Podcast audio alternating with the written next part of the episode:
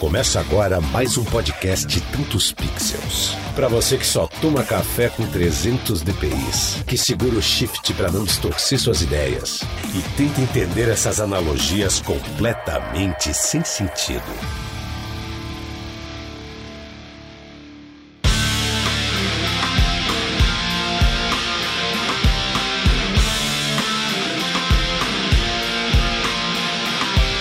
Saudações, galera. Lucas Áudio aqui, trazendo o seu shot quinzenal de criatividade. Quinzenal, porque agora a gente está mantendo essa periodicidade aqui, né? Vamos firme aí nessa missão que a gente consegue. E hoje a gente está um pouquinho desfalcado aqui. Estamos tendo o Thiago Negrete aqui, que está numa missão acadêmica, né, meu? Mas temos aqui conosco o nosso Tech Geek, Liam Parma. E aí, Liam, tudo bem? E aí, cara, tudo bom, Lucão? E aí, aqui o Tech Geek de plantão para vocês. Qualquer coisa é só chamar. Vamos bater um papo muito legal e fechar o ciclo do crossover, né? Ah, é mesmo, cara. E hoje, além do episódio ser um crossover aí de podcasts, a gente tá fazendo um episódio internacional, rapaz. Diretamente da Califórnia, USA. Estamos aqui com o artista visual, não é um artista digital. Vocês vão entender por que daqui a pouco. Hugo Ceneviva. Fala galera, salve, salve. Muito obrigado de ter convidado para vir aqui bater um papo com vocês bem ansioso, bem animado por esse papo e vamos fazer esse crossover aí. É isso aí, fiquem ligados nesse papo que eu tenho certeza que vocês vão pirar com as histórias e a bagagem profissional do Gão. Vamos falar também sobre podcast, sobre criatividade, sobre inspiração. Vai ser um papo que vai agregar demais. Fiquem ligados aí, logo após os recadinhos a gente já começa a trocar essa ideia.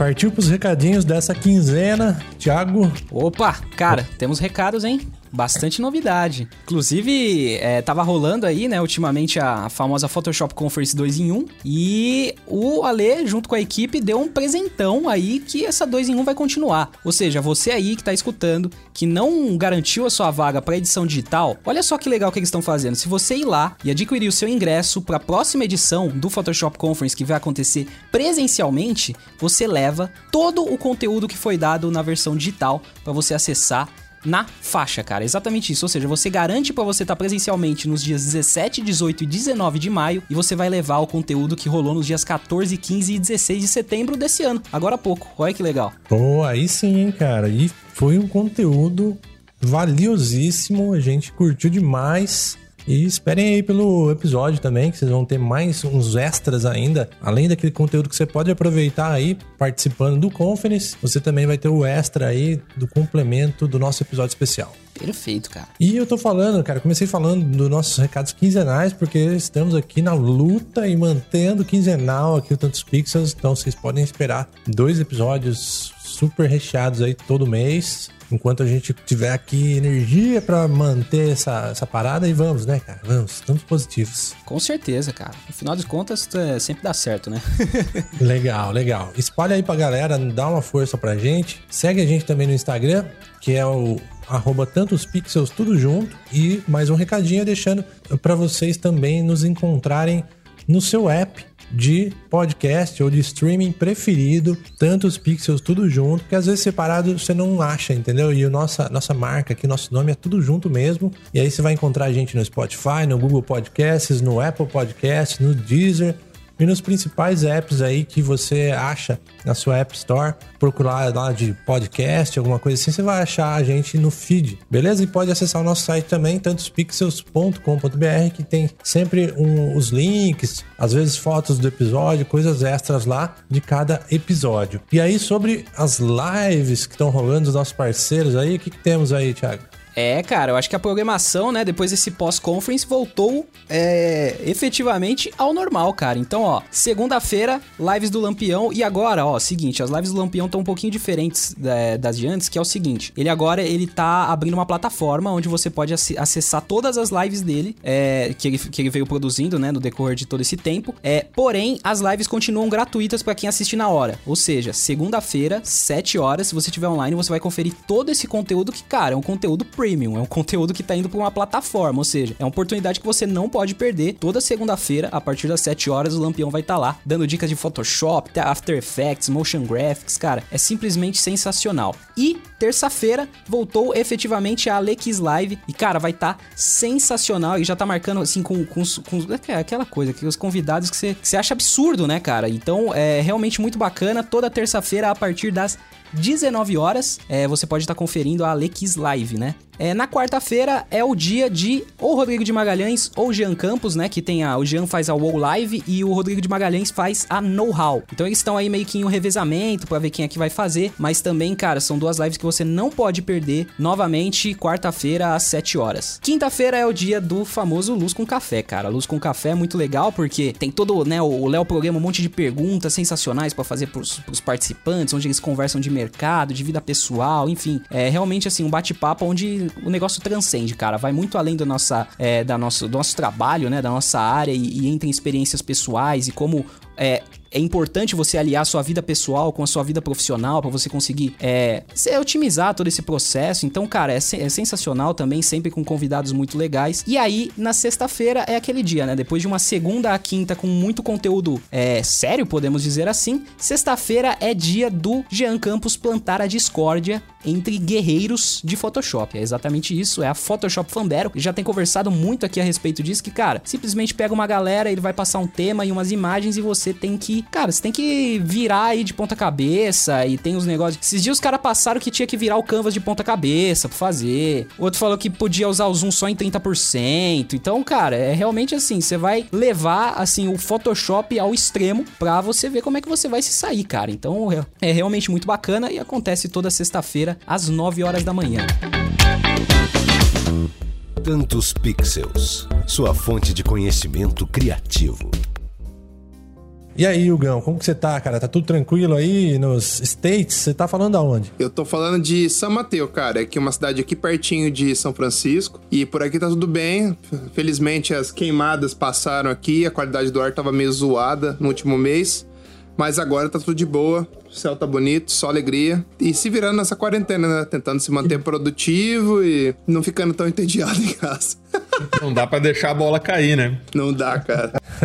Muito bom, cara. E a gente não comentou em detalhes na abertura, mas o Hugo Seneviva é o único brasileiro, o único retoucher brasileiro, ou retocador digital, né? Na Apple, lá na gringa hoje em dia, cara. Então vou aproveitar, quero que você conte um pouco pra gente como é o seu trabalho lá, claro, o que você puder falar, né? Cara, eu entrei lá na Apple faz, faz um ano e meio, quase, e foi uma fase que tava muito difícil na minha vida, que eu acabei sendo mandado embora da minha empresa que eu trabalhava em San Diego, que eu fiquei lá por quase cinco anos, tava quase para pegar meu green card. Aí passei uns dois meses no, no terror aí, pensando que ia voltar pro Brasil, que o sonho ia acabar, tal, tal, tal. E aí, de repente, surge essa oportunidade maravilhosa de trabalhar na Apple. E acabei mudando pra cá. E desde então, tô aqui, cara, tô super feliz. A gente tem feito um trabalho bem bacana lá. É muito legal, a gente tem a oportunidade de ver várias coisas que, que vão sair ainda, então isso é muito interessante, tem contato com novas tecnologias e é muito bacana lá o nosso espaço porque é dividido entre fotógrafos e retocadores.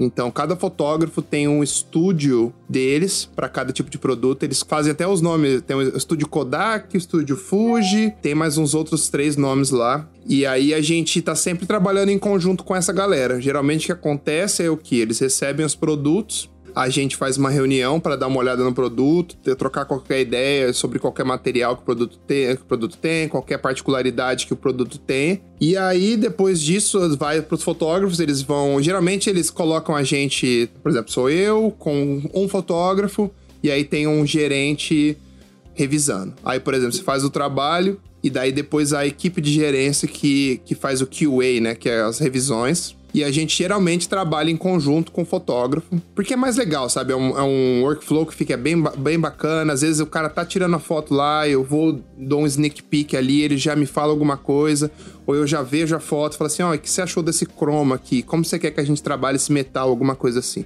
Então é um workflow bem legal, que permite a gente cortar bastante caminho e comunicar muito bem. O que agora ficou um pouco mais difícil trabalhando de casa, que você tem essas reuniões essas calls e tudo mais, que perdeu um pouquinho do valor humano, o que eu sinto um pouco de falta. Mas, dentro das circunstâncias que a gente tá, é o que tem, é o jeito que tem para se virar e a gente tá, tá trabalhando bastante. O que foi meio incrível pra gente foi que, mesmo com, com tudo isso que aconteceu na pandemia, a loja virtual da Apple, que é para onde a gente faz os trabalhos, só cresceu. Então a gente acabou pegando um período que todo mundo tava um pouco mais. Pouco menos acelerado no ritmo de trabalho e a gente tava bombando. Então, eu não, não, posso reclamar de nada, só agradeço, porque além de estar trabalhando numa empresa que é super legal e é uma das maiores empresas do mundo, tem a oportunidade de estar é, se dando bem numa época que muita gente acabou perdendo emprego, enfim, não quero entrar muito nessa negatividade. Uhum. É tudo in-house lá, então? Cara, Parada. depende, depende. São vários setores diferentes. O nosso setor é, é que cuida do retail marketing, que são para as lojas, lojas online, então a gente cuida dessa parte. Eu não sei como funciona o resto, porque é uma empresa gigantesca e a gente não tem muito contato com outros departamentos. Isso, vamos supor, talvez o meu diretor saiba dizer melhor isso, porque ele tem uma visão mais de cima e ele tem contato com esses outros departamentos. Mas a gente é totalmente in-house lá. O nosso departamento é totalmente in-house, porque é, é como se a gente fosse um departamento de retoque e manipulação que é para suprir as, as coisas internas da Apple. Que massa, cara. E você consegue uns gadgets lá na faixa, assim, ou em descontão ou não? não, cara, pior que não. Quem é funcionário da Apple é, full time, é, eles ganham acho que é 15%, que é o máximo de desconto que eles dão, que é o Friends and Family. Mas aí a gente que não tem o desconto, a gente só pede, e aí a galera compra pra gente, mas eu achei, eu, quando eu entrei lá, eu juro por Deus, achei que eu falei assim, puta, os caras vão dar um desconto, sei lá, 50%, né, alguma... Vão dar um Mac Pro aí mais, é, exato. Mas, cara, o que a gente não tem de desconto, a gente tem de equipamento, porque agora, por exemplo, eu tive que voltar pro escritório, eu trabalhei naquele. Chegou o meu Mac Pro novo, aquele, aquele novo que vai sair, e, e eu também tava trabalhando naquele display, o XDR, que é o. Nossa, é o... animal. Aquele de 50 mil reais. Cara, aquele é lindo, é lindo, é uma coisa de louco. Dá até medo Imagina. de relar no monitor, porque é tão caro. Mas é legal. Eles deixam. A gente tá sempre com computador, com tudo de última geração, então isso é bem legal. O legal é que vocês lá também, vocês estão trabalhando, mas vocês são usuários de, de teste também para eles, né, cara? Vocês vão dar feedback, vocês fazem essa proximidade com, com, o tipo de. Vocês fazem exatamente o trabalho que é um dos focos fortes da Apple, né? E pelo que eu vejo, a gente também é como se fosse um embaixador da marca. Porque, por exemplo, a gente não só trabalha lá, a gente é amante da marca, a gente ama, tipo, os produtos. Lógico que a gente não tem tudo, porque não tem dinheiro para comprar tudo. Mas a gente. É, a gente influencia muitas pessoas, sabe? Tipo, eu, eu vejo que eu percebi trabalhando lá, eu sou muito relacionado à marca, sabe? E era uma coisa que não acontecia nos outros lugares que eu trabalhei. Então acho que causa um pouco mais de responsabilidade em você, o que é bacana, entendeu? Acho que é super bacana representar uma empresa que é que busca inovação, sabe? Que tá sempre querendo fazer algo novo, algo melhor. Você percebe que em qualquer diretriz da empresa, seja qualquer coisa que for, até na cozinha, cara, é tudo lindo, tudo com os cantinhos perfeitos, sabe? É tudo é um, é um cuidado que vai desde o banheiro até o teatro do Steve Jobs, por exemplo. Que legal, Isso é muito hein, louco. Uma, uma, outra curiosidade agora pra contar, senão ficar de cara. Conta aí.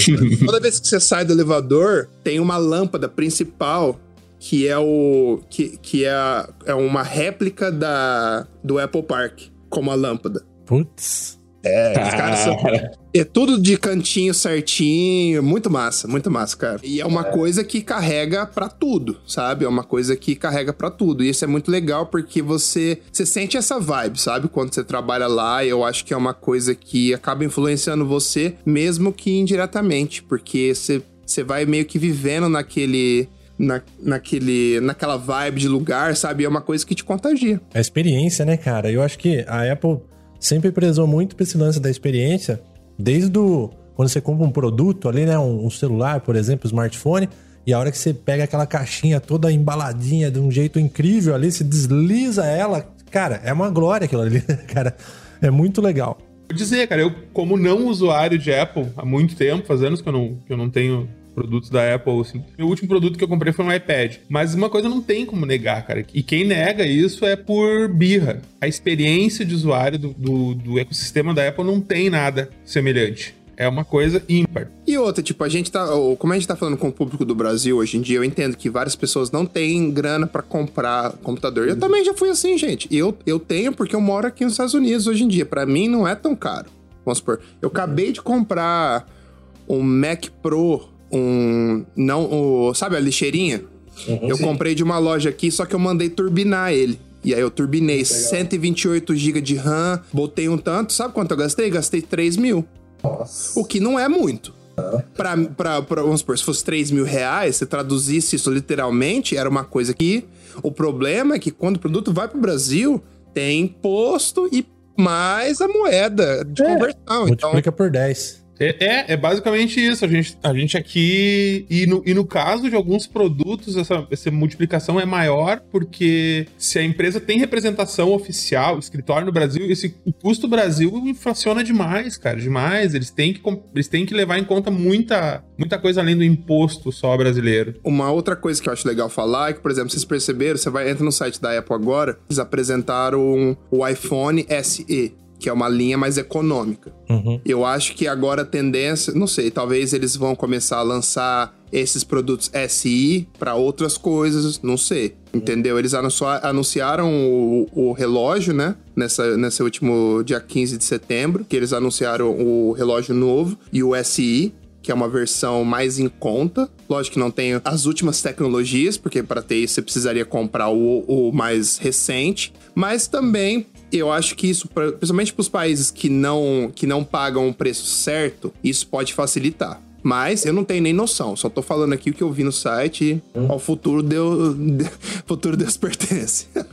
é, mas faz, faz sentido, porque é legal ter uma porta de entrada para esse ecossistema mais acessível, assim, que o pessoal ter uma experiência e ver que. E às vezes o cara vê assim, ah, é caro. Mas é caro o quê? O que, que, o que, que significa caro e o que, que é muito dinheiro, né? Caro é o que custa um monte uhum. de dinheiro e não te entrega uma experiência e não te dá o um resultado. Se o negócio custa um monte de dinheiro e te dá uma experiência, te dá um resultado e vai ficar na tua mão por anos ali e, e funcionando, já deixa de ser caro, né? É, uma dica que eu deixo pro pessoal é comprar um usado, cara. Aqui no Brasil, acaba que funciona dessa forma. Em vez de você na loja pagar 20, 20 pila, eu vou lá e compro um usadinho e vou dando upgrade nele. Cara, meu primeiro iMac eu comprei usado. Minha mãe me deu dinheiro para poder comprar, que eu não tinha condições. Minha primeira tablet, comprei uma tablet usada de um brother meu. E você vai fazendo assim, entendeu? Mas só é. mudou a minha realidade. Quando eu mudei para cá, você tem é, mais, é muito mais barato. Então isso deixa você muito mais confortável para comprar. Mas, por exemplo, para monitor, eu acabei pegando aquele da Bank, o 270. Não, 2700. 2700. Muito bom. E eu achei animal. Achei um monitor é, muito foda. foda. Depois que você calibra ele, então, é um abraço. Cara, animal, velho. Hoje eu passei o dia calibrando o monitor de uma galera aqui na região, cara. O pessoal tava precisando do serviço e a gente comentou isso no episódio de monitores até, que às vezes é pesado pra galera investir mais de mil reais num, num, num calibrador e tal. E aí, como eu tenho aí, eu troco uma ideia, vou lá, faço a calibração, ofereço serviço pra galera, dou uma assessoria até sobre a tela dele, que muitas vezes o pessoal tá trabalhando com tela lá. E dependendo da tela, você vai ver a tela tem 58% de sRGB, cara. Acontece. Acontece, cara. Eu falo, ó, tá calibrado, mas isso aqui não vai te entregar muita coisa boa, não, entendeu? Exato. Tá calibrado, mas tem um bêbado segurando a arma, né? Aí vem, vem a questão do, do, do barato e do caro. Porque. É, pois é. Tem, ah, alguém me falou esse tempo, não me disse o modelo exato, mas disse que pegou um, um notebook, que é um notebook caro, vendido aqui no Brasil, foi calibrar o troço, deu lá 50%, 60% de CRGB. É. E é um notebook que não tava muito longe de um do cara comprar um MacBook. Pois é, cara. É, os, os gamer, notebook gamer, acontece é. muito isso. Eu já deixo a galera é. esperta aí. Na hora de comprar um notebook gamer, fique esperto na tela, porque geralmente os caras. Tem, é que o foco é outro, né, cara? É que também não dá nem pra culpar. É. Os caras, se os caras não estão prometendo, eles estão prometendo que é para jogar, que é com frame rate alto, que vai te dar tempo isso. de resposta. É isso que eles te prometem. Se eles não colocam aquela observação dizendo que cobre tantos por cento de Adobe RGB ou de sRGB, eles não, não, não vão te entregar isso. Cabe ao É. cara estudar e entender a diferença de uma coisa pra outra, saber onde investir, saber como, né? E outra, tipo, não quer dizer que você começou agora a fazer, trabalhar com Photoshop, trabalhar com criação, você vai precisar de um Mac foda. Você não vai precisar, porque você não tem, você não tem skill suficiente, você não vai usar o que o computador tem. Então, começa devagar. Vai comprando um negocinho, ah, eu tô começando a mandar mais bem, beleza. Compra um monitor bom. Um monitor bom vai durar 5, 6 anos pra você, você entendeu? Não é uma coisa que vai, você vai jogar fora. Você quer, quer comprar, compra um, um, um, sei lá, um MacBook Pro e vai trocando, vai comprando outros, entendeu? Vai fazer, Exato. vai devagarinho, não precisa, ah, eu vou vender minha casa, vou comprar esse Mac aqui, boa. Não é assim. É a mesma coisa que o pintor, ele não vai precisar, com o cara que tá estudando pintura, não vai comprar a melhor tinta, não vai comprar o melhor pincel, não vai comprar, não vale a pena ainda. Ele tá aprendendo, ele tá começando, ele tá evoluindo. E assim é, é no digital também, né? Eu sinto que às vezes as pessoas acham que elas vão comprar o equipamento e o equipamento vai fazer elas ficarem melhores. Tá ligado? Como se, como se a pecinha que fica atrás do, do computador não fosse tão importante, tá ligado? Isso é em todas as áreas, cara. Tu vai pegar os caras que jogam, acham que comprar uma placa de vídeo mais foda, um monitor de jogo, um computador vai fazer diferença. Às vezes é o cara que não sabe jogar e não tem jeito. Piloto também. O cara vai ter um carro, vai comprar um carro esportivo, mas se o cara não for, não souber dirigir, não adianta. Não vai, não vai funcionar. E assim é, é- a ferramenta é só a ferramenta, né, cara? É, até, eu até vou compartilhar uma coisa com vocês, porque na- no começo da pandemia, eu falei, ó, vou deixar meu iMac no estúdio lá e vou trabalhar um pouco em casa com meu MacBook Air. Tem um MacBook Air de 2012, 4 GB de RAM. Você fala assim, nossa, cara, vai sofrer, né? Trabalhei por vários meses com ele e tal, tranquilo, me entregou de boa. Lógico que ele é um pouco mais lento e tudo mais, mas, cara, Photoshop atualizado, Illustrator aberto junto, Lightroom, foi embora, cara, entregou o que eu precisava. Aí que eu falo, qual que é a diferença de eu usar o meu iMac no estúdio quando eu volto pra lá. A grande diferença, cara, é o conforto, cara. Conforto que eu tenho de, de sentar e desempenhar um pouco mais rápido, mais fluido, com uma tela legal e tal. Isso dá muito conforto. Na, na verdade, você faz o mesmo trabalho, cara. A diferença é o conforto mesmo.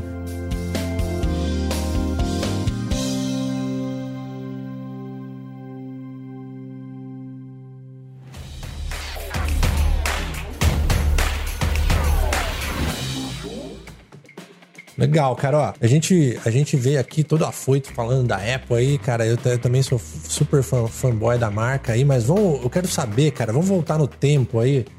Porque o Hugo é brasileiro, passou os mesmos perrengues que a gente passou aí de, de estudar desi- é, arte, né? Me fala um pouco do seu background, cara, até você chegar aí, porque a gente nem falou sobre isso, né?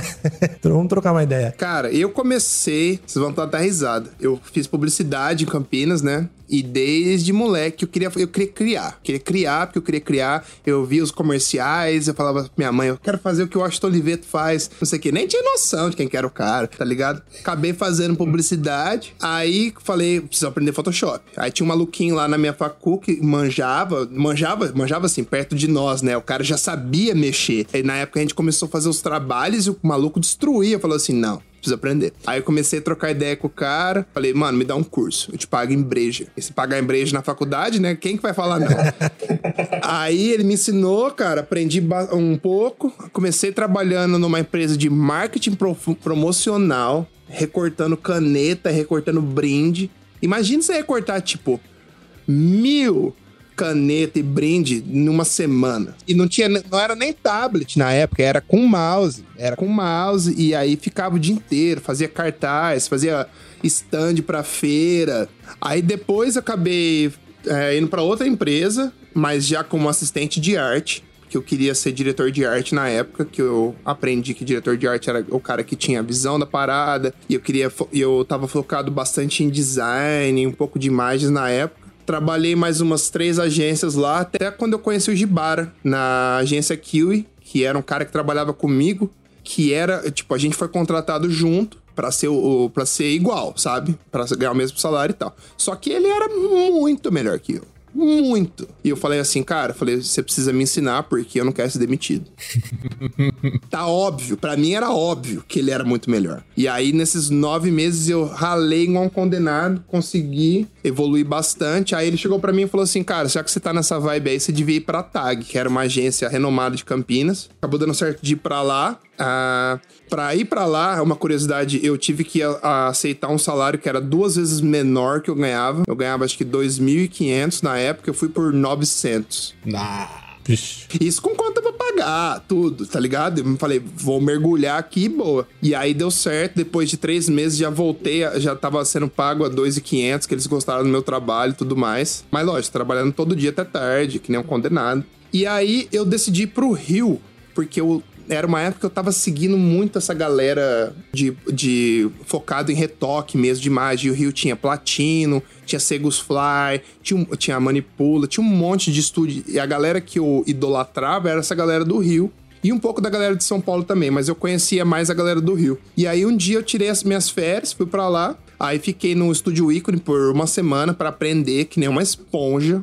Só ali sugando da galera, sugando. Foi aí que eu aprendi a, a técnica de Dodge and Burn com o João Brito, o JM Brito, que tá vindo, que gravou com vocês também. Ele que foi um dos meus primeiros professores, cara. Que na época ele já era, ele já mandava super bem lá. E quando eu voltei do Rio, quando eu tava lá ainda, eu já eu meio que percebi, falei, é isso. É isso que eu quero fazer. Eu quero fazer imagem, só imagem. Não quero mais fazer direção de arte. Quero só fazer imagem. E voltei pra Campinas pensando nisso. Aí comecei, eu já comecei a trocar ideia com o meu chefe. Falava assim: ah, você não, não posso fa- fazer só as imagens, não sei o quê. Ele falou: ah, mas quem vai fazer a- os textos? Na agência pequena, né? Você faz tudo. Não tem essa, ah, eu vou fazer só isso. O cara fala, você tá louco? Vou fazer só isso? Tá cheio de trabalho aí, você vai ficar achando que você é melhor que os outros. Mas eu falei assim: deixa eu testar. Falei assim: vamos fazer um teste? Me dá três, três trampos e aí eu vejo que eu consigo fazer. E aí eu consegui fazer aquela imagem de. Aquela imagem que é uma mão de água, que foi uma das primeiras que eu, uma das primeiras imagens que saiu internacionalmente. E aí dali eu já eu já eu meio que sabia que esse era o meu caminho, sabe? E aí depois veio a ideia de sair do Brasil. Sempre quis sair do Brasil, sempre quis. Não, não, não quero colocar assim. Não, não quis sempre sair do Brasil. Eu quis ser, ter um certo nível de habilidade e de skill para que eu pudesse trabalhar em qualquer lugar do mundo, de igual para igual com qualquer pessoa. Legal, cara. Que era um sonho meio doido quando você é mais novo, mas quando você é mais novo, você não sabe, né? Você não sabe dos riscos. Então você fala, eu quero isso aqui. E aí comecei a me dedicar, cara. Comecei a mandar e-mail e pedindo feedback. E, e era a época que tinha. Lembra quando tinha aqueles blogs de inspiração? Inspiration of the Day. Aí tinha, você descia o slide e você via todas aquelas imagens. E eu comecei a ficar obcecado por sair nessas paradas. E era aquela época que também tinha Advanced Photoshop Brasil, tinha Advanced Photoshop eh, UK, tinha a revista Zup, tinha outras revistas legais. Eu falei, cara, eu vou, vou focar nisso. Porque na época era meio que a gente via. Eram os, mo- os modos de exposição que a gente tinha. Se eu não me engano, a gente não tinha. Tinha Instagram, não era tão focado em, em retoque em- ou em vender as paradas como é hoje em dia. O que é, hoje em dia, o Instagram é praticamente o seu portfólio virtual. Tipo, é um jeito mais fácil da galera entrar em contato com você. Mas na época era isso que tinha e acabou dando certo. Eu acabei recebendo um freela de uma empresa do. Uma chama- empresa chamada Elevend. E aí o cara me falou nesse freela, falou: são nove imagens. Se você fizer uma e a gente gostar, a gente passa as outras nove, as outras oito. Falei, beleza. Fiz uma imagem, isso depois do trampo, né? Nunca na hora do trampo, tipo, só à noite e tal.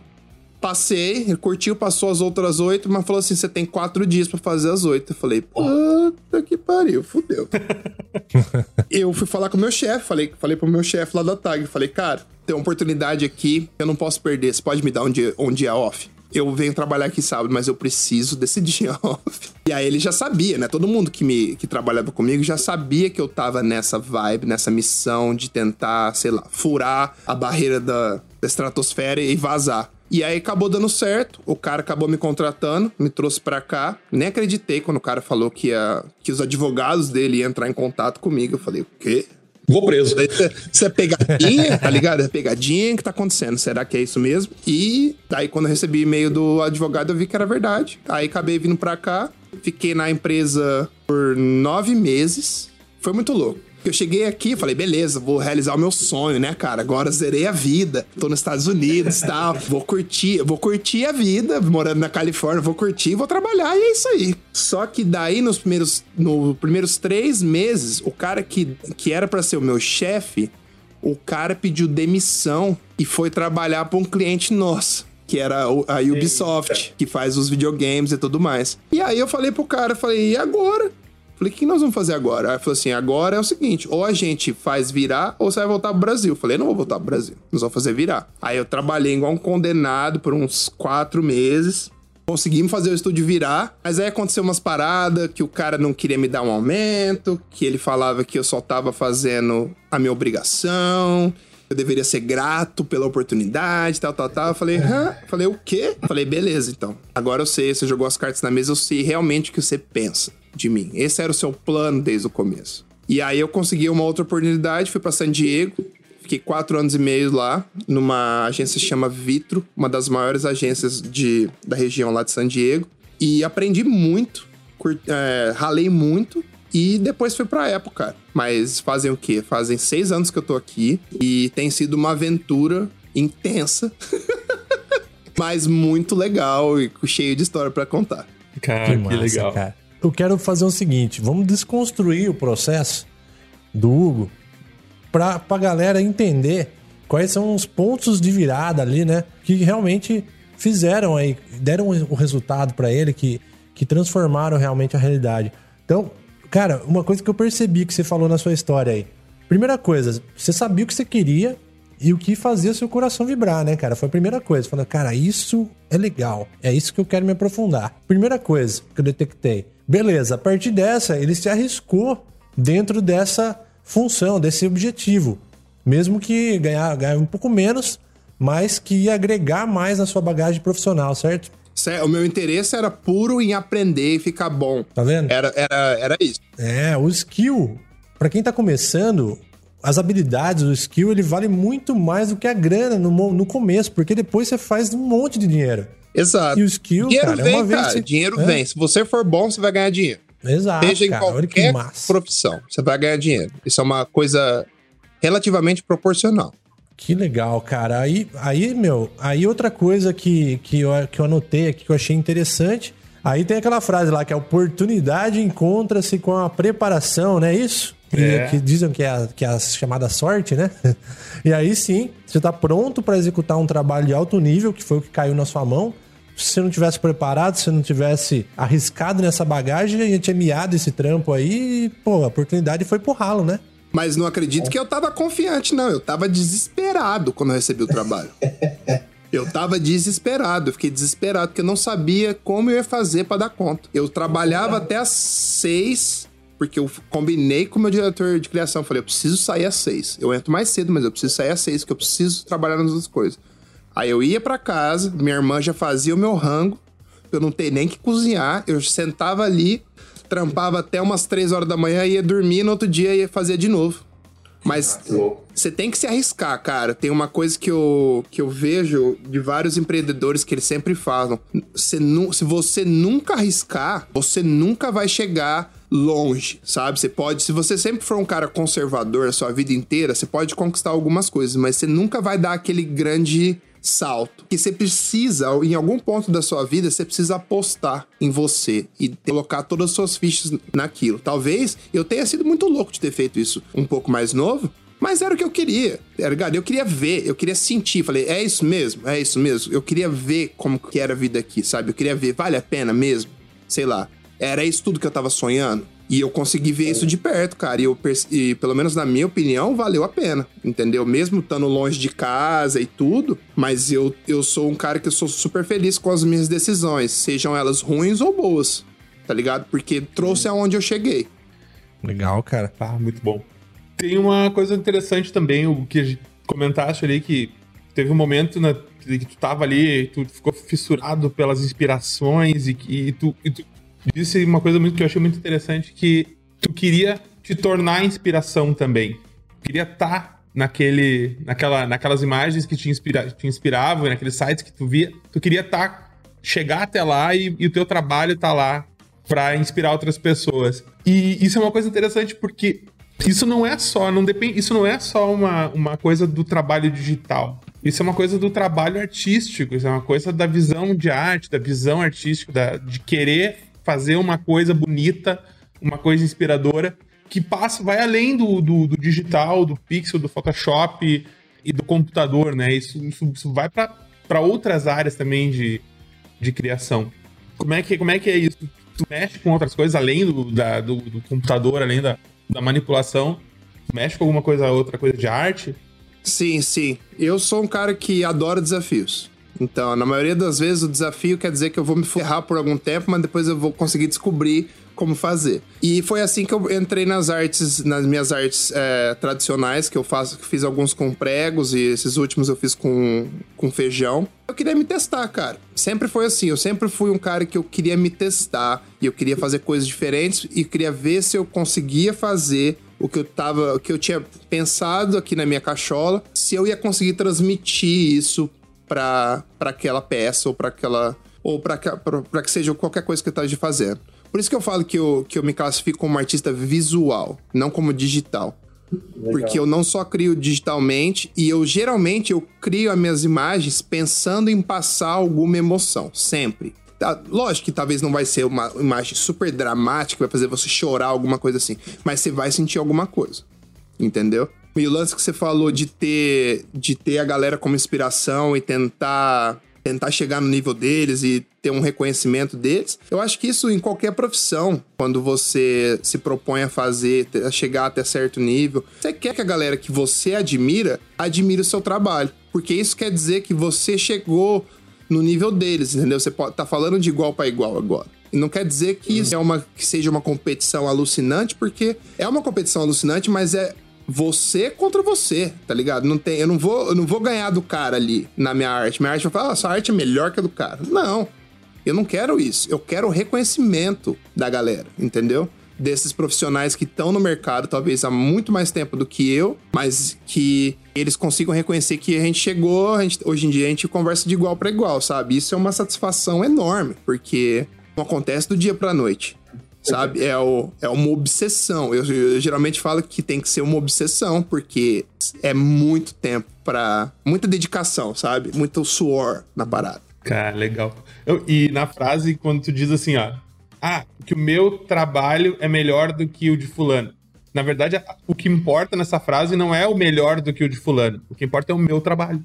No momento em que alguém diz o teu trabalho é isso, o teu trabalho é aquilo, quando eles dizem o teu trabalho, quer dizer que eles sabem qual é o teu trabalho, eles identificam o teu estilo, eles identificam a, a tua assinatura no trabalho, e isso aí, isso aí vale mais do que o ser melhor, ou ser isso, ou ser aquilo. O que interessa é que te reconhecem. Primeiro, não existe ranking. Existe um ranking de retouch no mundo? Não. Por quê? Porque a arte digital é subjetiva. Tem, aí você pode classificar de várias formas. Pode falar assim, ah, tem uh, arte comercial, é uma coisa.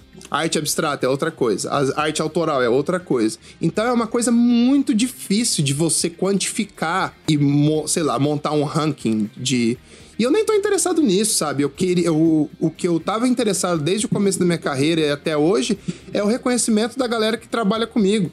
Só isso, cara.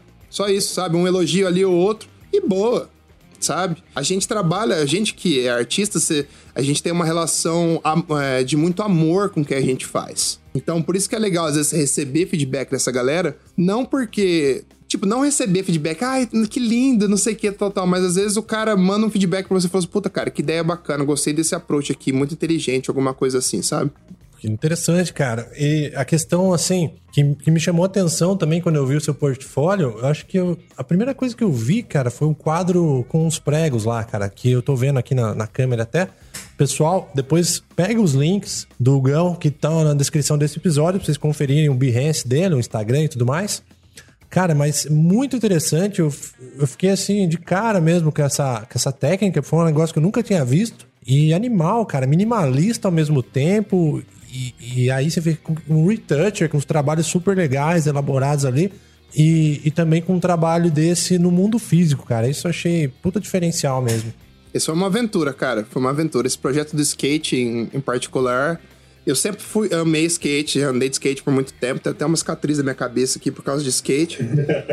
e eu queria fazer alguma coisa para eles, e na, pra esses dois skatistas que são meus skatistas favoritos. E era na época que o, a maior competição de, de skate tava chegando nas finais. Aí eu, como sempre, me botei um desafio de fazer pras finais e tentar dar share no Instagram, sei lá, fazer um AUE. O que foi muito louco, porque a Letícia Buffoni, que é a, que é a menina, que é brasileira, ela postou o meu vídeo nas stories dela e o Nadia, que é o maior skate, um dos caras mais famosos de skate do mundo, ele comentou. Então eu falei assim, puta, ganhei meu dia, tá ligado? Porque às vezes Ah, que porque tudo começou com uma ideia incubada em casa. Falei, vamos fazer, vamos fazer o que vira? Vamos ver o que vira? Aí eu pedi ajuda pra galera no Instagram, marca a galera, marca eles aí, vamos ver o que a gente consegue. E acabou rolando, sabe? Então, o, o recado que fica é tipo assim: você tem uma ideia, você quer produzir, que você acredita, faz, cara. Vai e faz. Você não tem nada a perder. Você não tem nada a perder. Você só vai ganhar. Você vai aprender alguma coisa nova. Você vai, ter, você vai se testar, você vai sair fora da sua zona de conforto e vai te, vai te permitir ah, ampliar seus horizontes, cara. Eu sou. Eu, por isso que eu sempre falo: faça o seu trabalho de diferente, tenta fazer alguma coisa nova. Pra ir, pra ir dando um choque no seu cérebro, porque você vai acostumando. E é pra gente é muito fácil, é, tipo, a gente continuar fazendo o que a gente é bom. Porque a gente se sente confortável. Não tem desafio, eu já sei tudo que eu tenho que fazer. Eu sei que eu vou entregar, eu sei que eu vou entregar um produto bom, entendeu? Mas o fato de você se colocar num, num- num problema ou pegar um problema pra resolver, quando você resolve, você sai muito mais forte, sai muito mais motivado, sai muito mais confiante. E isso é legal pro artista porque a gente é, a gente é o que a gente sente, né, cara? Se tiver num dia que você terminou com a sua mina ou que você tá de ressaca, não vai ser um bom dia de trabalho. Você vai, você vai passar por ele ali rezando pra, rezando pra chegar às 5 horas da tarde pra você ir embora.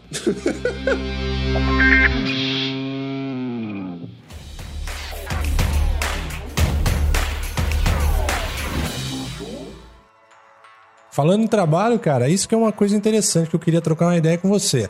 Você que tá aí trabalhando na Apple, a gente já falou sobre isso e tal. O que acontece? Por que eu tô perguntando isso? Porque no meu caso eu percebo que o trabalho muitas vezes, né, o lance de pagar os malditos boletos, ele mata a nossa criatividade, cara, porque esgota um pouco da energia. E aí depois você fala assim: agora eu quero fazer meus projetos, agora eu quero gravar podcast aqui, agora eu quero fazer minhas artes. E é foda, cara, você tendo um trabalho regular e depois ainda dedicando um pouco pros seus projetos. Como você consegue conciliar essas coisas aí, cara?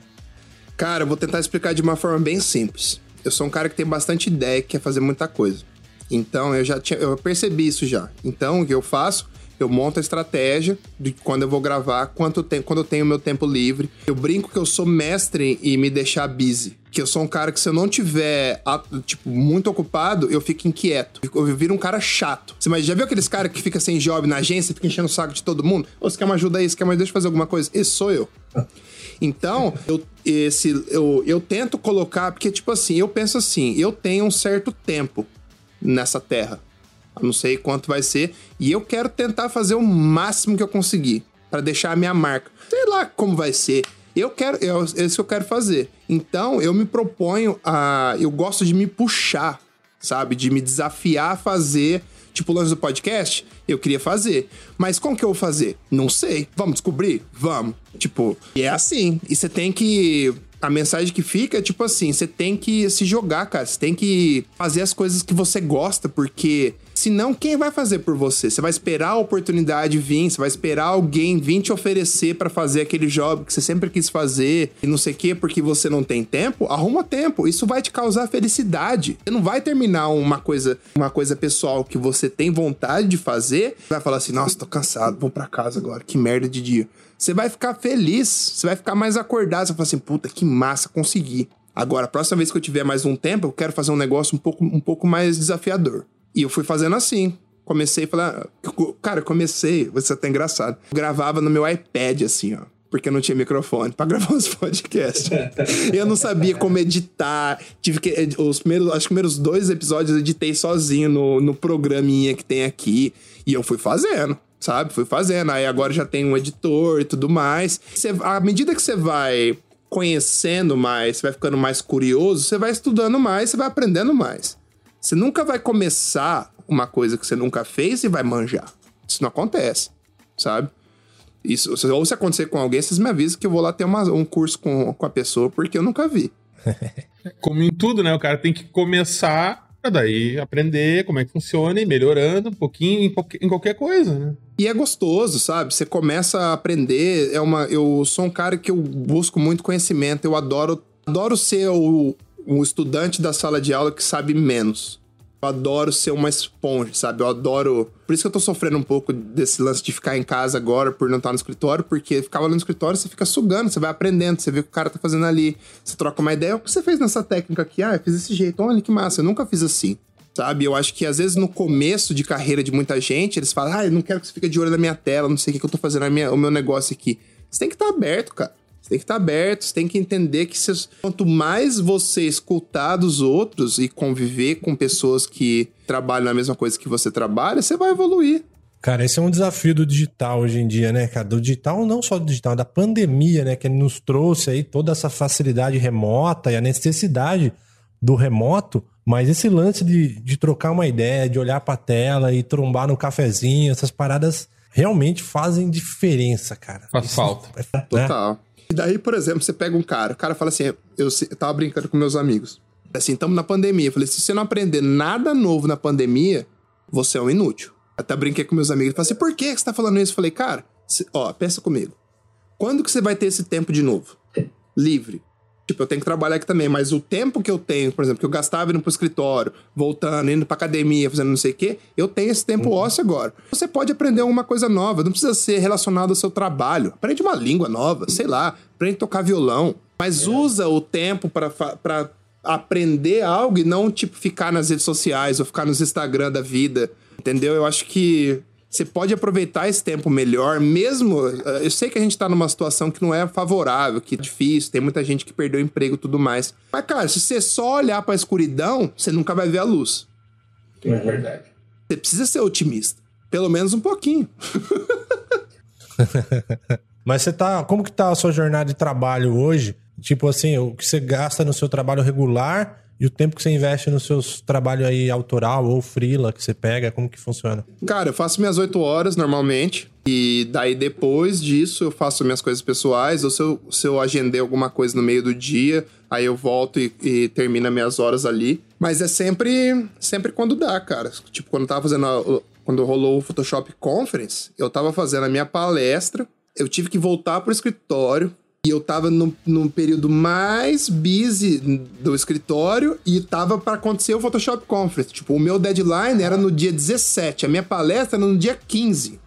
Nossa. E aí eu tive que tirar um dia de folga para poder fazer a palestra. E eu combinei tudo com o meu gerente. Falei, não, a gente vai fazer assim, assim, eu vou vir trabalhar no sábado, vou vir trabalhar no domingo, faço isso, isso certinho. E aí eu não posso vir nesse dia. Não falei por quê, falei, eu tenho uma emergência, um assunto pessoal. E acaba dando certo. Só que você tem que mergulhar, brother. Você tem que arregaçar as mangas e boa. Às vezes as oportunidades que você tem, você não pode nem pensar. Você fala assim, ó, vou fazer isso acontecer e boa. Imagine se rolasse e chegasse pra Alequis, então, ali não vai rolar a palestra mais. Você é louco? jamais, jamais. E já que tu falou do, do assunto do Photoshop Conference, entre essas coisas que sempre tu diz ali de, de tentar coisas novas, de aprender, de inventar e, tá, e se meter de cabeça, como é que foi essa experiência, cara? De estar tá ensinando? Cara, foi surreal. Eu era uma coisa que eu já tinha em mente há algum tempo. Já faz algum tempo que eu tô namorando com esse lance de virar professor. E não gosto do termo professor, mas instrutor, sei lá, enfim, quero passar conhecimento. E eu acho que acabou convergindo o convite com a minha. A minha acho que a minha idade, agora eu tô com 34, então tô numa fase diferente da minha vida. Antes eu era muito focado em conquistar, conquistar, conquistar, conquistar. Quero conquistar isso, isso, isso, isso. E faz um ano e pouco, dois anos pra cá, eu tava numa vibe mais diferente, sabe? Desde que eu entrei na Apple, eu dei uma relaxada, falei, beleza, eu não. Não é que eu não quero mais, mas eu tô feliz aonde eu tô e eu quero abrir minha cabeça para fazer outras coisas. Foi quando eu comecei a fazer essas paradas dos quadros. A ideia de professor sempre teve na minha cabeça, sempre. Até, até fiz uma mentoria com uma galera secreta, porque eu queria testar algumas técnicas que eu queria, queria ver se minha, minha didática colava com a galera. Deu super certo. Aí quando rolou o convite, para mim foi um. Foi, eu, tipo, nem pensei. Falei, vambora.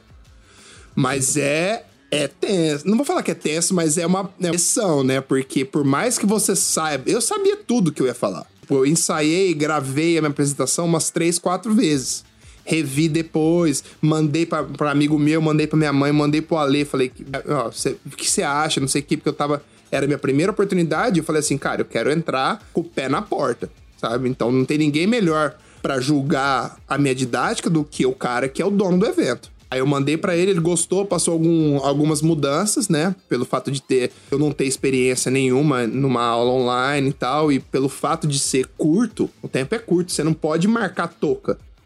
Sim. Você tem que ser objetivo, e eu tava muito preocupado em passar um conteúdo legal, um conteúdo que fosse progressivo, Quer dizer, eu queria te mostrar do começo ao fim onde eu cheguei e por que eu cheguei e como eu cheguei lá. E aí eu montei a parada, Aí no dia eu tava tremendo, tremendo. sorte que não foi no palco, sorte que não foi no palco. Se fosse no palco, cara, ia ser uns cinco minutos de desespero. Mas aí depois que você começa, você vai. Eu ficava de olho só no relógio ali, pra não, pra não ir muito rápido, pra não ir muito devagar. E acabou dando certo, cara. Recebi um feedback legal pra caramba da galera. O Ale gostou também bastante. E agora vamos preparar mais uma pro ano que vem. Que agora, quando, como, você já, como você já tirou a, o lance da primeira, já tirou a virgindade ali, né?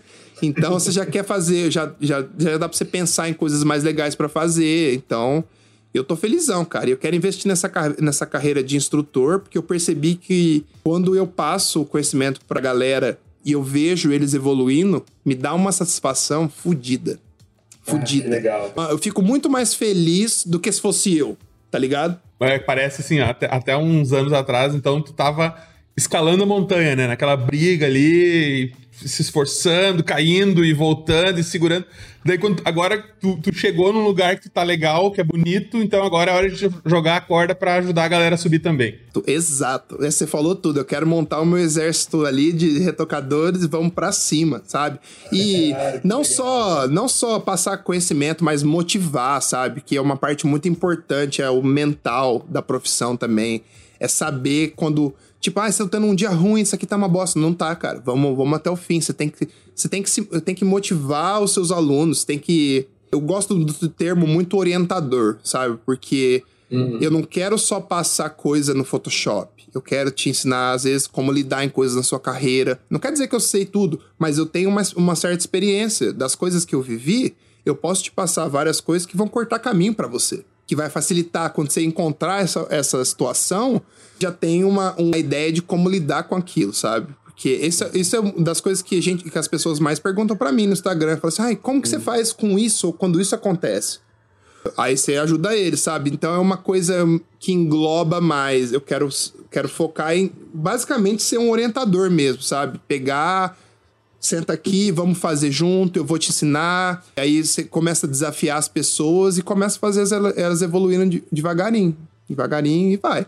É, cara, esse, esse lance da essência, trazer a essência sua mesmo aí é o que tem de maior valor, assim, pra, pra galera. Porque ferramenta qualquer um aprende, né, cara? Agora a bagagem de vida aí é só a sua, né, cara? É que cada um tem a sua. E é isso que é legal, meu. Mano, é questão de educação eu acho, assim, incrível porque é um é um trampo muito gratificante, é um trampo que traz uma energia de troca muito boa, cara. Né? Às vezes a gente trabalha aí no mercado e o mercado nos traz um problema, né? Muitas vezes e vem com uma carga negativa, né, cara? Resolve essa bucha aí, toma aqui no peito. Mas quando a gente vai pra parte da educação, cara, é só gratidão, né? Isso que é legal. Porque você vai lá, você ajuda, você tá dando por mais que seja um trabalho, cara, essa energia de, de troca aí é muito boa mesmo, cara. Um negócio que, que é legal mesmo participar. Quem tiver interesse em entrar nesse mercado é uma coisa que vale muito a pena mesmo. E eu fico muito feliz, por exemplo, quando eu ajudo uma pessoa para um conto de alguma coisa e a pessoa manda bem, sabe? O cara manda um feedback. Cara, os caras amaram isso. Eu, eu fico tão feliz, velho. Eu falo, eu falo assim, caralho, que massa. Parece que é um filho meu, tá ligado? Que lá é uma emoção foda demais. Outro dia eu até ajudei um, um, camarada e ele ganhou um selinho do Behance, ele mandou uma mensagem, falei, que foda, mano, que foda. Não sei o que, sabe? Faz o meu dia. Eu acho que. Eu acho que você tem que ter o perfil pra, pra trabalhar com, com esse tipo de coisa, porque você tem que gostar, cara. Você tem que gostar, você tem que gostar de pessoas tem que saber que as pessoas não vão aprender da primeira vez, vez não da segunda, não da terceira, não da quarta. Tem que ter paciência. E eu acho que cheguei num estágio de maturidade da minha carreira que eu quero fazer isso agora, sabe? Antes eu era muito focado em mim, eu até posso ter sido um pouco egoísta demais, mas enfim, esse era meu foco. Agora o foco é outro, sabe? Agora o foco é trazer informação, trocar ideia e formar, formar profissionais bons, cara. Pessoas que tenham a mesma vibe que eu, sabe? Que queiram mais. E o legal é que isso que tu comentou assim, ah, Em outra época, tu encarava as coisas de um outro jeito. Mas é assim que funciona, porque tu precisou te preparar, tu precisou aprender, tu precisou sentir que tu tinha conseguido chegar no, no ponto que tu te achou o suficientemente capacitado para conseguir ver que agora, ah, beleza, agora eu posso compartilhar o que eu sei, eu posso. Isso é uma coisa legal, Hugo, porque a gente vê assim, eu acho, eu acho triste isso, porque a, a gente vê muita gente com certeza, assim, e que não tem o conteúdo, só tem a certeza. E estão passando, às vezes, isso, e estão bagunçando um pouco a coisa, sabe? Estão bagunçando um pouco, porque uma coisa é, é, é cara ter um conteúdo, o cara conseguir ensinar e ter a, vontade de, de, de passar a informação sabendo que aquilo vai ajudar a pessoa. E outra coisa é que tem gente que só quer ganhar estrelinha. Exato. O que é difícil, por exemplo, existe uma regula... não, não existe uma regulamentação de cursos, vamos supor. Como que você sabe que o curso é bom? Você olha o professor, pesquisa quem é um professor, pesquisa o trabalho do professor, pesquisa a carreira do professor, pesquisa um pouco do pessoal dele. Beleza, mas isso não te, isso não te dá a garantia de que aquele curso que você está comprando vai ser bom. Então, para quem vai comprar, é sempre um. Você tá, você tá arriscando um pouco, pelo menos um pouco. Seja com quem for. Porque às vezes o curso do cara pode ser muito bom, mas não pode ser. Talvez não vai atingir você da mesma forma. Entendeu? E eu acho que é. Eu acho estranho esse lance hoje em dia, porque eu vejo gente que só tá preocupado em criar uma imagem, seja ela no Instagram. No Instagram eu vejo bastante, e no Facebook também. Só que você vê que o cara que tá passando a parada, o cara não domina a parada, sabe? Ou às vezes o cara. Eu já vi isso várias vezes. O cara pegou o tutorial de outra pessoa e mudou pegou de um cara americano e traduziu. Eu já vi, não vou citar nomes aqui porque eu não quero conflito com ninguém, mas isso acontece bastante, sabe? Tipo, uhum. é uma coisa desonesta porque a pessoa só quer ganhar dinheiro. A pessoa só quer ganhar dinheiro e ficar famosa ali e boa. A pessoa não tem um cuidado, sabe, com a parada, a pessoa não tem um carinho com os alunos. Tipo, a pessoa não se importa. A pessoa tá... Eu acho isso feio, mas eu vou fazer o quê? É, isso daí não leva ninguém longe, não, pode ter certeza. Uhum. E Depois da... filtra. Cara. E isso, Lucão, não, não, não dá pro cara aquilo que tu falou, que é a energia da, da recompensa de ver a pessoa aprendendo. É. Depois isso, o cara que, que tá ali só pela. só para ganhar reconhecimento, só para ganhar grana, ou só para para fazer uma imagem para si próprio, não vai ter esse reconhecimento, não vai ter essa sensação boa e esse feedback bom do, e não vai, ele não vai ter a melhor parte da, da coisa que é o, o receber de volta, né? Por... Sim, sim. E vende uma vez, depois não vende mais. Exato, também, né, exato. Vai ficando exato. queimado e já era. Uma coisa tipo oh. assim, eu não precisaria estar tá fazendo isso agora. Sabe? Eu tenho minha carreira aqui, tenho meu trampo, faço podcast por hobby, eu adoro. Beleza, eu não precisaria estar tá fazendo isso. Eu quero fazer. Eu quero porque eu gosto. Ninguém tá me obrigando, entendeu? Então eu já vem, já, já é uma proposta que vem de uma forma diferente. Entendeu? É mais um desafio que tu tá te colocando. Exato. o Lian já me conhece bem já. É, Mas é. tipo, agora tu já tra fez tratamento de imagem, já mexeu com arte tradicional, já foi pro podcast. Agora eu vou ensinar que eu quero ser bom nessa porra e era isso. Você assim até eu morrer, cara. É foda. E vai. Não, cara, e, e, e isso, e tu vai conseguir. Porque a gente viu na apresentação do conference, cara, a apresentação foi muito legal, cara. A gente foi uma apresentação boa de ver, gostosa de assistir, andou no ritmo que tu comentou ali, foi legal. E a gente conseguiu ver muito do que a gente conversou hoje ali, que é a visão do, do, do que o negócio do tratamento de imagem não é só a ferramenta, cara. Tem muito de saber aonde tu quer chegar, olhar para a imagem, entender, que tem tudo a ver com essa coisa, com essa evolução que tu falou bastante ali de de olhar para o mundo e fazer coisa diferente, aprender diferente e ter essa visão para tirar da imagem aquilo que ela tem de melhor. Exato, exato, falou tudo. Já que a gente tá falando, cara, de podcast, a gente tá falando de podcast agora, vamos puxar esse assunto aí do Dodge and Burn, cara. Porque é sempre legal quando a gente faz um crossover aí, a gente tirar umas curiosidades a respeito desse mercado aí, né, cara? O que, que você tá achando de produzir podcast, cara? O que, que te trouxe de insights? de, de, de coisas aí que você descobriu nessa jornada dentro do podcast? Cara, é maravilhoso gravar. Eu amo, de verdade. Faço de fim de semana, faço de noite, faço qualquer horário que for, sempre me encaixo no horário do convidado porque eu quero, eu gosto da parada.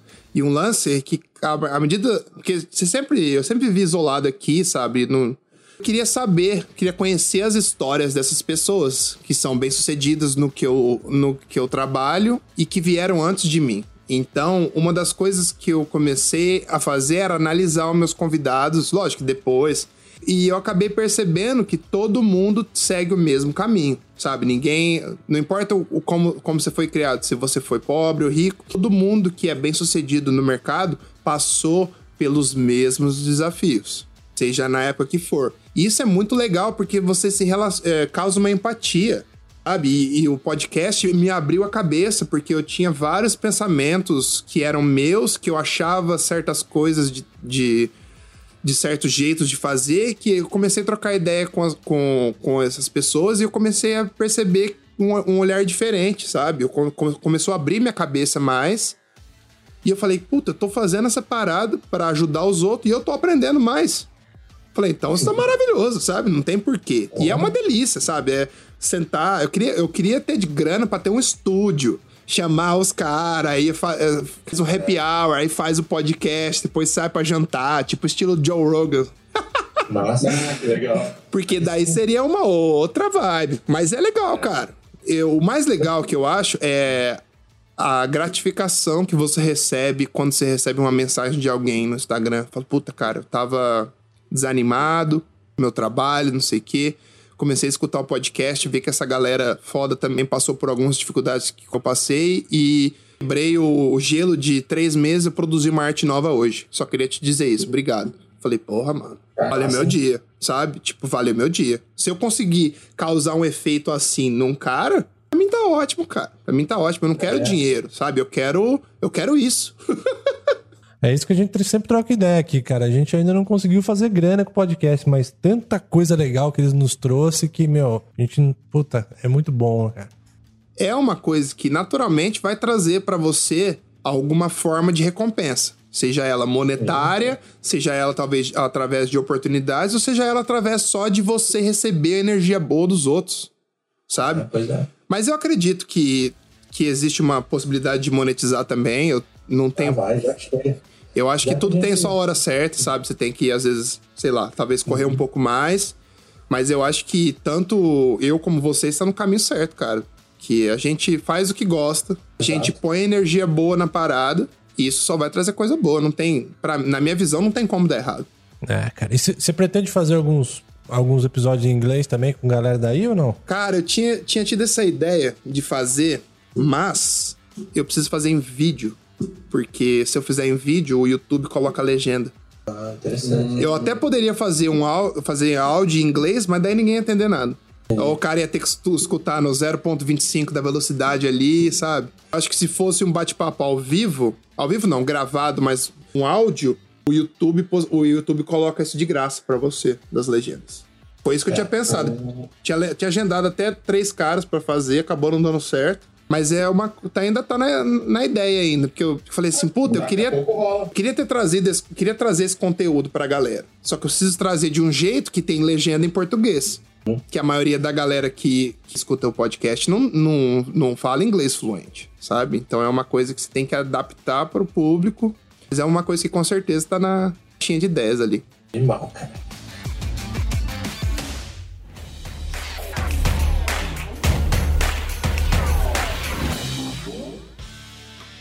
Pro último bloquinho, cara, eu quero. A gente gosta de acabar os, os, episódios aqui de uma forma mais leve, né, cara? Agora a gente gosta de falar de umas histórias aí, de umas coisas. Então vamos trocar uma ideia, cara, em relação ao que, que rola aí nos States, mano. O que, que, que, você pode contar pra gente que é diferente do Brasil, as cagadas que você passou aí por morar num, num país completamente diferente, com um idioma diferente? O que, que você nos conta aí de interessante, cara? Vixe, cara, tem várias. Vamos supor, quando eu mudei pra cá, saí com mulher totalmente diferente. Porque eu peguei a transição do Brasil, que tava começando o Tinder no Brasil. Uhum. E aí eu mudei pra cá. E aí, nossa, essa, essa é foda. E aí eu, beleza, eu mudei, cheguei aqui nos Estados Unidos, mudei. O meu chefe que arrumou a casa que eu ia morar. Fui morar com um cara lá, um, uns dois caras esquisitaço. esquisitaço. Super religioso, tal, tal, tal. Falei, fudeu, né? Agora como que eu vou conhecer alguém aqui? Eu instalei o Tinder, arrumei uns dates, saí, cara. Saí, saí com a mulherada, só que é um tiro no escuro. Você já tava com inglês 100% já? Não, mais ou menos. Demorou o quê? Uns seis meses pra eu ficar bom. Eu começar a sonhar em inglês. Que daí eu falo que é o- quando você percebe que você consegue falar inglês. Porque você começa a sonhar, é uma, coisa, é uma coisa que você não tem controle. Então quer dizer que a parada tá na sua cabeça. Mas várias coisas, de chegar e pedir. Chegar e pedir uma comida, aí eu falava o, o termo totalmente errado, o cara olhava pra mim assim e falou: O que, que você falou isso, cara? Eu Falei assim, não, mas não é o jeito de falar esse. Aí o cara, não, é totalmente. eu, Tipo, eu falava mesmo, tipo, lettuce, que é alface. Quando eu não sabia falar, eu falei letuce. Aí não sei por que o cara falou que letuce era meio que o sangue, menstruação. Eu falei assim, nossa, eu pedi um sand, eu pedi um sanduíche com letuce. O cara olhou pra mim. e várias histórias. Cara, de comprar, de pegar bebida, esquecer de pagar. Cara, várias coisas, várias coisas. Uma vez eu fui no Walmart. Essa foi a primeira, a primeira vez que eu fui no Walmart. O Walmart, não sei se é uma gigante supermercado aqui, mas aqui nos Estados Unidos é, uma, é um meio que de classe um pouco baixa, assim. É, é, o Walmart é famoso aqui por isso. Eu falei, beleza, né? Tô nos Estados Unidos, vou no Walmart. Não nada pra fazer, tava no começo. Véi, no começo, quando eu mudei, o meu, o meu rolê era aí, tipo, posto de gasolina, pra ver a loja de conveniência, ou ia dar rolê no shopping. Porque eu queria conversar, tá ligado? Queria conhecer, eu queria ver e boa. Fui no Walmart, cara, eu lembro. Nossa, eu nunca vou esquecer disso. Chego no caixa pra pagar, falei, e aí? Tava testando meu inglês? E aí, cara, tudo bem? Como você tá, tal? Aí o cara olhou pra mim e falou assim, olha pra mim, trabalho no Walmart. Acho que eu tenho uma vida boa.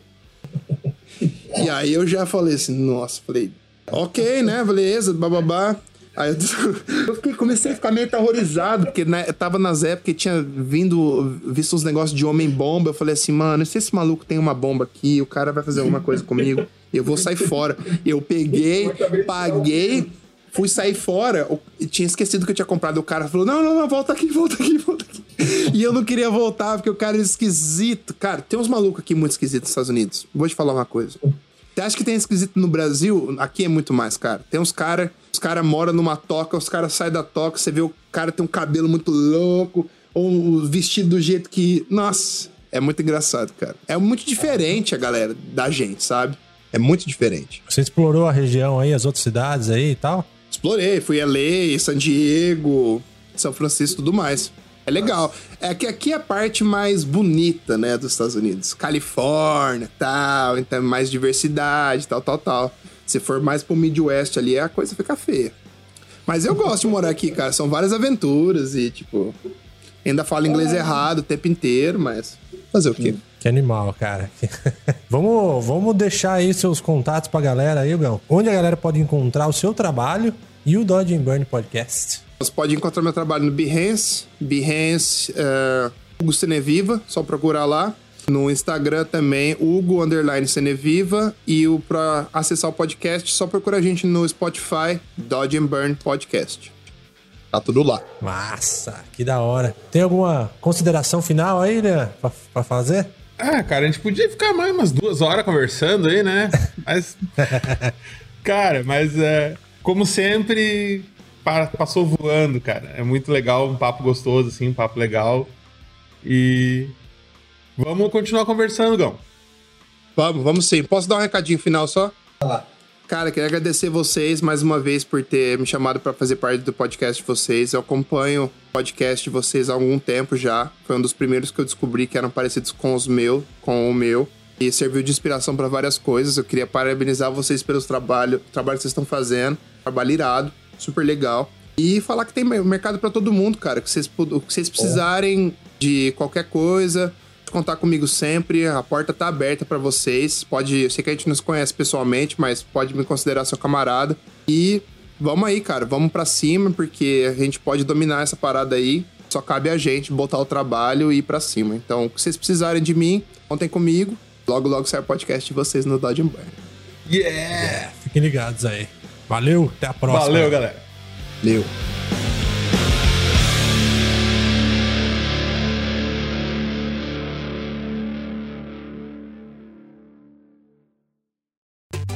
Este podcast foi editado por Pedro Calarissa.